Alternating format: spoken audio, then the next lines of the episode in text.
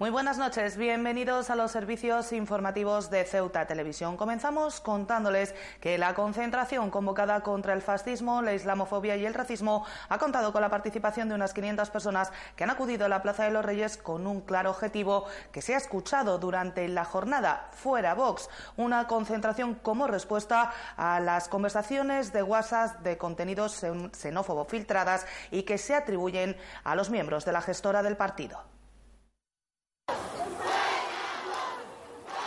Podemos ha aglutinado durante la tarde de este jueves a unas 500 personas que han respondido a la llamada por la convivencia frente al odio y en contra de Vox. Que nos damos cuenta de la importancia de nuestras voces cuando somos silenciados.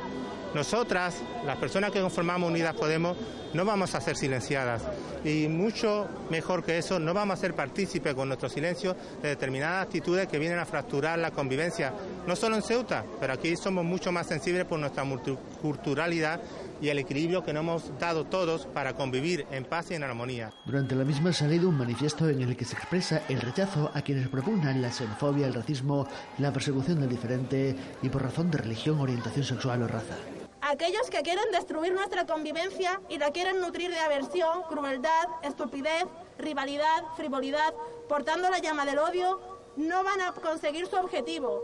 Se debe tener sentido común para defender a las personas, no a los cristianos, a los musulmanes, a los judíos o a los hindúes, a las personas. Una concentración que sublima mucha de la tensión que se ha ido acumulando en los pasados días tras la filtración de la cadena de mensajes de WhatsApp que se atribuye a Vox y que paralelamente está teniendo repercusiones legales y políticas. El grito que más ha sonado durante la concentración ha sido el de fuera Vox. Al fascismo hay que plantarle cara. Quienes tenemos memoria histórica sabemos que el nazismo es una de las peores épocas de la humanidad que hayan sido documentadas. No podemos olvidarlo, ni permitir que haya gente que lo abandere. Es peligrosa la normalización del odio, porque eso permite que haya personas que no actúen e incluso lo justifiquen. La manifestación, salvo algún momento de más intensidad provocado por algún grupo, ha discurrido con total calma, incluyendo un minuto de silencio en respeto a las víctimas de la discriminación y de la violencia de género, y se ha disuelto pacíficamente para dar ejemplo, ha dicho una de las organizadoras, de que nosotros no somos como ellos.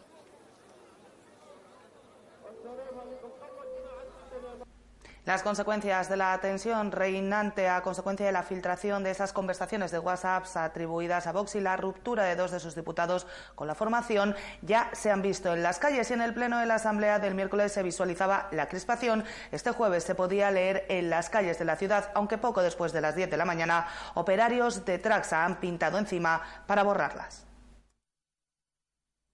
Ceuta ha amanecido con algunas pintadas en respuesta a los mensajes atribuidos a Vox en los que supuestamente se razonaba que una tercera guerra mundial contra el Islam era inevitable. Una serie de conversaciones de WhatsApp con cargado trasfondo islamófobo que han provocado toda suerte de reacciones en la sociedad y la política, tanto local como nacional. Estas reacciones se han dejado ver en las calles con una pintada sobre un muro que es una respuesta a estas conversaciones, mencionando a un diputado de Vox y aludiendo a los supuestos comentarios sobre la guerra mundial. Una pintada, sin embargo, que no ha permanecido mucho tiempo en la pared, ya que los operarios de Traxa han vuelto a pintar encima borrando toda huella de esta reacción. Todo ello llega tras la firma de una declaración institucional por parte del presidente de la ciudad autónoma y de los portavoces de todos los partidos, los cinco, en las que se comprometen a trabajar por la convivencia y a rebajar las tensiones. El documento lo firmaban además de Juan Vivas, Carlos Rontomé, del Partido Popular, Manuel Hernández del PSOE, Fátima Hamed de Medice y los protagonistas del enfrentamiento de la misma mañana en el Pleno de la Asamblea, Mohamed Ali de Caballas y Carlos Verdejo de Vox. Y entre tanto, la Fiscalía ha decidido trasladar al juzgado los mensajes de WhatsApp atribuidos a Vox ante la posibilidad de un presunto delito de odio. Lo ha hecho apenas 48 horas después de que me dice determinara llevar ante la Fiscalía dichos mensajes. Desde la formación que dirige Fátima Hamed han anunciado esta medida y han querido hacer un llamamiento a la calma de la ciudadanía, señalando la confianza en la justicia, que es quien debe actuar dentro del marco legal.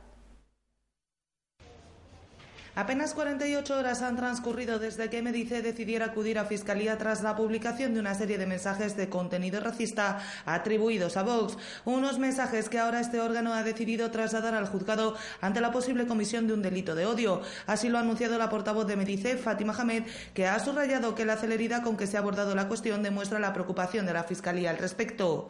Y entendíamos también por parte del MDIC, sin apenas mucho margen de maniobra, que lo que había que hacer era redactar la pertinente denuncia y presentarla donde hay que presentarla, que en este caso era ante la Fiscalía de la ciudad. Como digo, en apenas 48 horas se nos ha notificado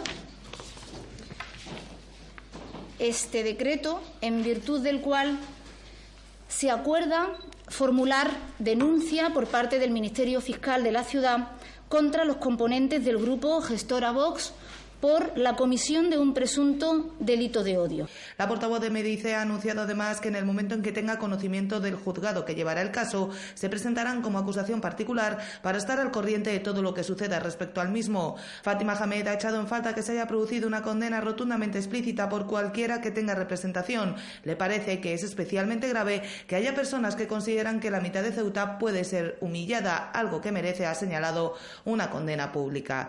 Nosotros echamos de menos una condena mm, rotundamente explícita por parte de cualquiera que tenga representación pública y política. A nosotros nos causa vergüenza ajena, sonrojo, que eh, haya que asistir a este tipo de espectáculos que, como digo, nos dan vergüenza, el simplemente hecho de plantearnos que existan personas que piensen de esta manera, que eh, consideren a la mitad de la población de Ceuta eh, pues prácticamente como merecedora de humillación, nos parece no solamente, como digo, repudiable, sino merecedor de una condena pública. Igualmente, desde MDIC se ha echado de menos que otras formaciones se hayan sumado al escrito que se presentó ante Fiscalía y se ha subrayado que es necesario que Vox se replantee qué quiere para Ceuta, porque si lo que pretende es sembrar el odio, no se le va a permitir. El grupo Vox se replantee qué es lo que quiere para Ceuta si lo que buscan y pretenden es sembrar el odio, está claro y evidente que no se les va a permitir, pero no se les va a permitir porque la ciudadanía, en su mayoría, muestra repulsa hacia cualquier tipo de, acto xenófobo, de cualquier tipo de acto racista. La portavoz de esta formación ha querido hacer además un llamamiento a la calma después de la aparición de varias pintadas a lo largo de esta mañana, señalando a los ciudadanos que están indignados ante los mensajes atribuidos a Vox que confíen en la justicia, que esperen a la actuación dentro del marco judicial.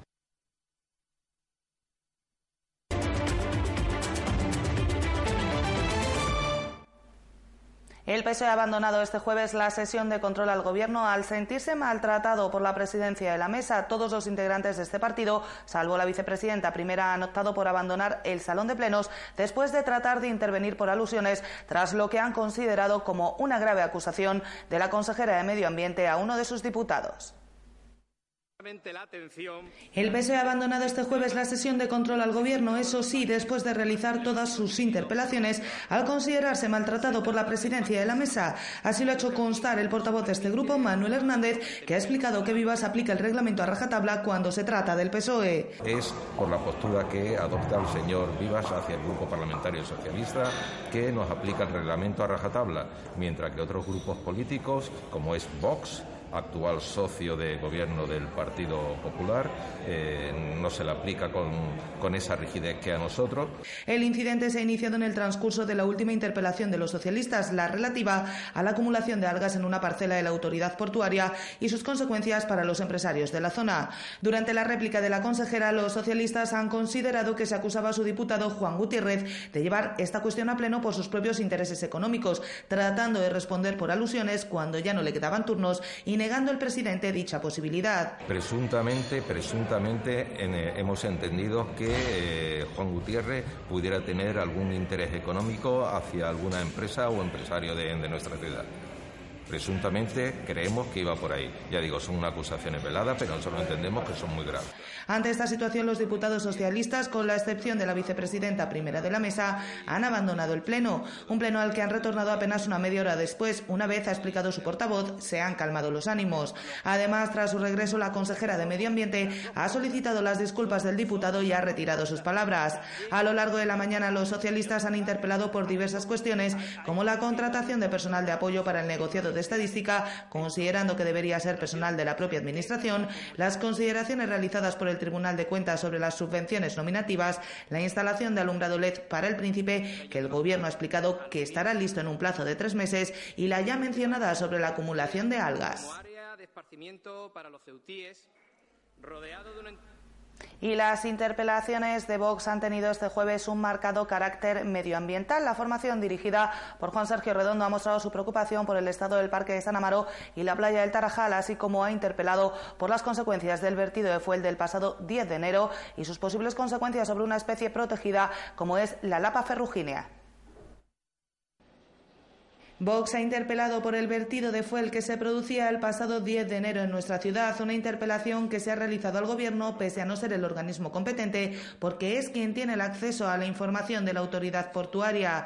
Especial preocupación suponía para los miembros de Vox las posibles consecuencias de este vertido sobre una especie protegida como es la lapa ferrugínea, que por parte del Gobierno se han negado, asegurando que la rapidez en la actuación de limpieza permitía que estos no se produjeran en el muelle Alfao, donde se vertieron aproximadamente unos 5.000 litros de combustible al mar por parte del buque ganadero Holstein Express, de bandera luxemburguesa, y que generó un vertido en el interior de nuestro puerto.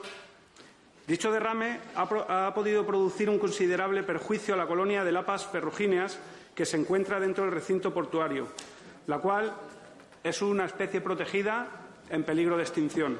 En el mismo ámbito, desde Vox se ha mostrado la preocupación por la llegada a Ceuta de los denominados barcos olorosos, requiriendo que en la medida de las posibilidades estos barcos atraquen en puntos más alejados de la ciudad para evitar los malos olores. En los últimos meses, la llegada de buques de ganado se ha intensificado en nuestro puerto. Ejemplos de esta situación lo constituye la presencia de los buques Polaris II, Queensland y Sara los ciudadanos se ven inmersos en un hedor insoportable cada vez que atraca uno de estos buques en Ceuta para repostar. Vox ha retirado además la primera de sus interpelaciones que debía haber sido presentada por el ya diputado no adscrito José María Rodríguez y que era relativa al PEGOU. Sus otras dos alegaciones han tenido que ver también con el medio ambiente, centrándose en la situación del Parque de San Amaro y en la de la playa del Tarajal. El Movimiento por la Dignidad y la Ciudadanía ha interpelado este jueves por la situación a la que se enfrentan las familias a las que se les está cumpliendo el plazo de la ayuda de alojamiento alternativo y están siendo desahuciadas. Para los localistas es necesaria una reforma del reglamento que regula esta ayuda, así como que la Administración no debería ser una mera suministradora de dinero, sino trabajar para que estas personas puedan salir de su situación de exclusión social. Entendemos que no se trata no se trata efectivamente de eh, ser dispensadores económicos, que por eso muchas veces se lo hemos criticado. No se trata de que ustedes todos los meses le den a la familia ese dinero para hacer frente a parte del pago del alquiler. Se trata de buscar una solución, como digo, eficaz y eficiente. Y en este sentido, la eficiencia está relacionada con ir abonando esos meses de alquiler, pero también, pero también a ir trabajando paralelamente en la búsqueda de eh, hacer que esas familias salgan de esos círculos de exclusión social, se inserten socialmente y no necesiten esa ayuda de los servicios sociales. Y la transitoria quinta ha vuelto a convertirse en protagonista de una sesión plenaria de la mano de Caballas. El portavoz localista ha interpelado al presidente de la ciudad sobre sus planes respecto a que Ceuta pueda convertirse en comunidad autónoma después de la sentencia del Supremo que, bajo su punto de vista, sitúa a la ciudad como un ente municipal. Vivas ha explicado que no entra en los planes del Gobierno solicitar la aplicación de la transitoria quinta, especialmente para no generar más tensión en lo que se refiere al debate territorial en nuestro país. Lo que queda claro es que, pese a tener estatuto de autonomía, eh, pese a todas las cosas que se vienen diciendo por parte del Gobierno históricamente, los tribunales de justicia, nada más y nada menos que los tribunales de justicia de este país, no nos consideran un ente autonómico, no nos consideran una comunidad autónoma. Huelga decir, y por eso no me voy a detener mucho en ello, que nuestra propia Constitución, cuando habla de la división territorial del Estado español, habla de municipios, provincias y comunidades autónomas. Huelga decir también que hay una disposición transitoria, que es la quinta de la Constitución, que dice que el pueblo de Ceuta está legitimado para solicitar erigirse en comunidad autónoma. También le digo, nosotros no tenemos, por tanto, ninguna intención de activar la disposición transitoria quinta de la Constitución. No seremos nosotros los que incorporemos un nuevo elemento de discusión política en relación con la cohesión territorial de España que creo que ahora debe de estar centrada en preservar la integridad territorial que se está poniendo en juego en Cataluña y que cabe la posibilidad de que se ponga en juego también en Navarra.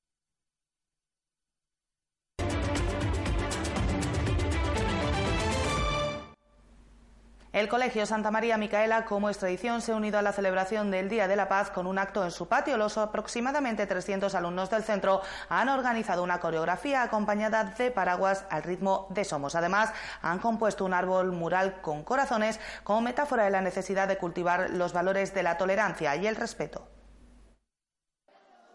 Santa María Micaela se une a la celebración del Día Internacional de la Paz y la No Violencia con varias actividades que han trabajado los alumnos durante toda la semana para promover los valores de los derechos humanos. Actividades que culminan en un mural en el patio del colegio. Hemos hecho un, gran mural que hemos tenido como lema Cultivamos la paz y hace referencia sobre todo al proceso de, siembra, de desarrollo, de recogimiento de frutos porque claro, nuestros alumnos son el futuro de nuestra sociedad, ¿no? Cada clase ha trabajado toda la semana con sus profesores un valor fundamental de los derechos humanos en, un corazón que vamos a pegar, ¿no?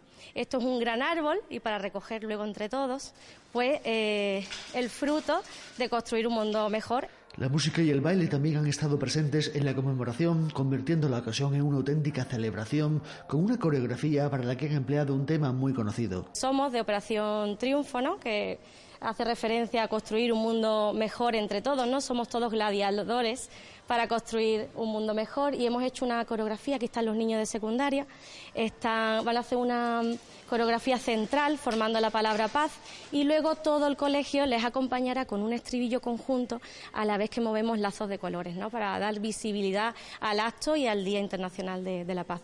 En el proceso de completar el mural, cada grupo escolar ha ido pegando su aportación en forma de corazón al árbol, además de compartir una idea en forma de frase o de poema que dé significado a los valores que representa. Levántate y mira a tu alrededor, es mucho lo que podemos hacer.